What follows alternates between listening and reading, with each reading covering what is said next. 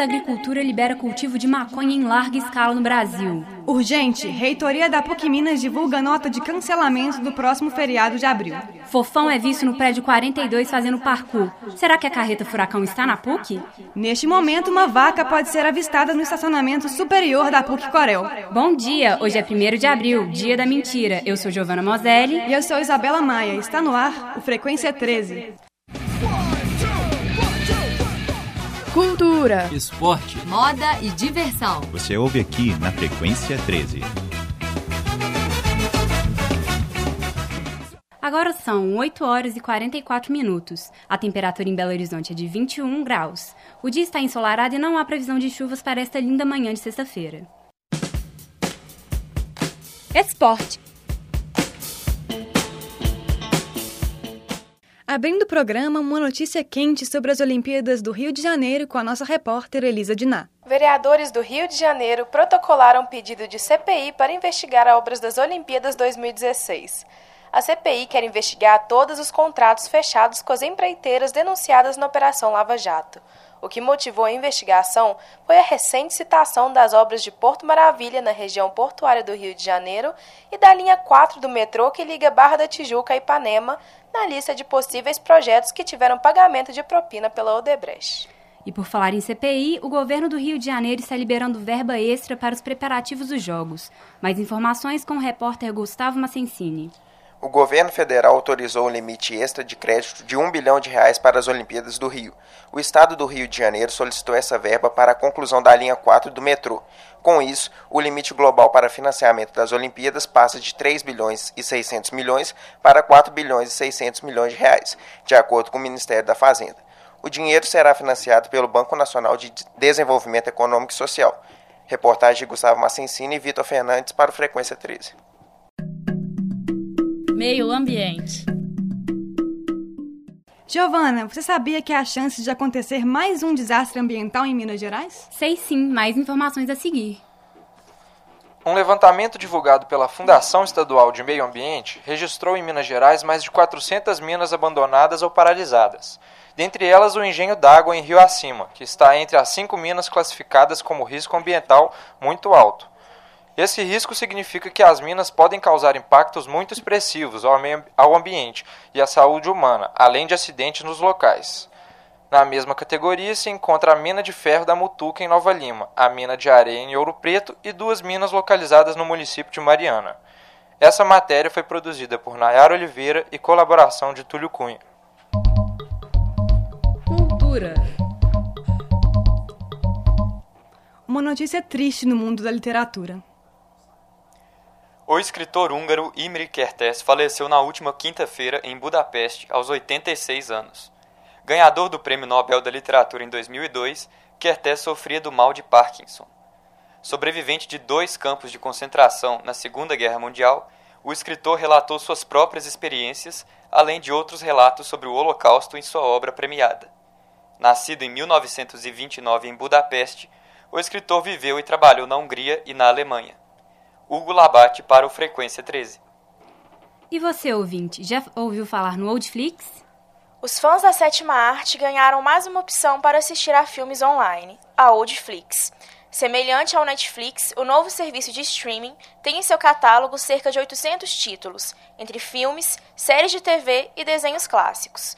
O serviço, o serviço custa R$ 9,70, bem mais barato que o plano básico da Netflix, que custa 20 reais. Entre as opções estão o filme O Poderoso Chefão, a série A Feiticeira e o desenho A Caverna do Dragão. Para o Frequência 13, Bruna Nogueira e Gabriela Carvalho. Os serviços de streaming também fazem sucesso no ramo da música. Pela primeira vez na história da indústria musical norte-americana, os serviços de streaming superaram os downloads de música. De acordo com o RIA, a Associação dos Estados Unidos, que apura os números gerados pela indústria fonográfica, serviços como o Spotify geraram receita de 2 bilhões e 400 milhões de dólares, contra os 2 bilhões e 300 milhões gerados pelos downloads. Curiosamente, a venda de vinis ultrapassou a receita gerada por serviços suportados pela publicidade, como o YouTube. O total arrecadado pelo mercado musical estadunidense foi de 7 bilhões de dólares. Reportagem de Vitor Monteiro para o Frequência 13. Belo Horizonte recebe dois grandes espetáculos. Belo Horizonte recebe neste final de semana o repertório Shakespeare, dirigido por um dos principais diretores teatrais, Ron Daniels. O repertório traz duas peças estreladas pelo mesmo elenco e assinadas pelo mesmo autor, William Shakespeare. O objetivo é trazer ao público a experiência de assistir dois gêneros diferentes de um dos principais dramaturgos. A peça de drama Macbeth fica em cartaz hoje, dia 1 às 21 horas, e a comédia Medida por Medida às 21h30 amanhã, no Sesc Paládio. A turnê passou por São Paulo e Rio de Janeiro e estão no elenco Tiago Lacerda e Julia Gam. Reportagem de Diandra Guedes e Bárbara Sier. Acompanhe com a repórter Laura Bernardes informações sobre outro grande espetáculo. Teatro Bradesco apresenta Beatles segundo a Companhia Filarmônica.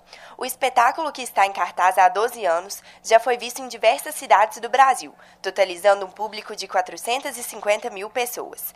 A apresentação reúne grandes clássicos da banda, como Hey Jude, Help, Here Comes the Sun, Let It Be, entre outros. O show acontece amanhã às 21 horas. Os ingressos podem ser comprados na bilheteria do Teatro Bradesco e custam R$ 80 a inteira e R$ 40 a meia entrada.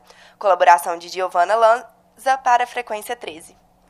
Monumentos de BH são exibidos em semáforos. Detalhes com Érico Mafra. Os pedestres que atravessam as ruas das regiões Centro-Sul e da Pampulha estão se surpreendendo com os novos semáforos instalados pela Prefeitura.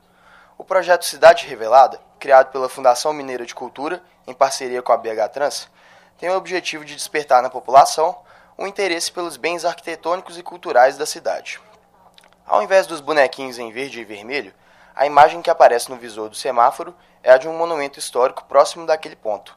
Os primeiros semáforos do projeto foram instalados em referências na, da região central, como a Praça da Estação e a Praça 7, e nos arredores da Igrejinha da Pampulha.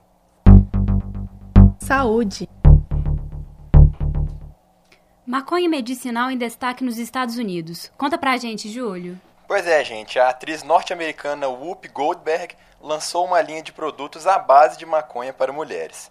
Entre eles serão vendidos infusões, bálsamos, sabonetes e chocolates contra a cólica menstrual. A protagonista do filme Ghost conta que sofria muito com o problema e as dores só eram aliviadas com a erva cannabis. Nos Estados Unidos, apenas Alaska, Oregon, Colorado e Washington permitem o uso medicinal e recreativo da droga.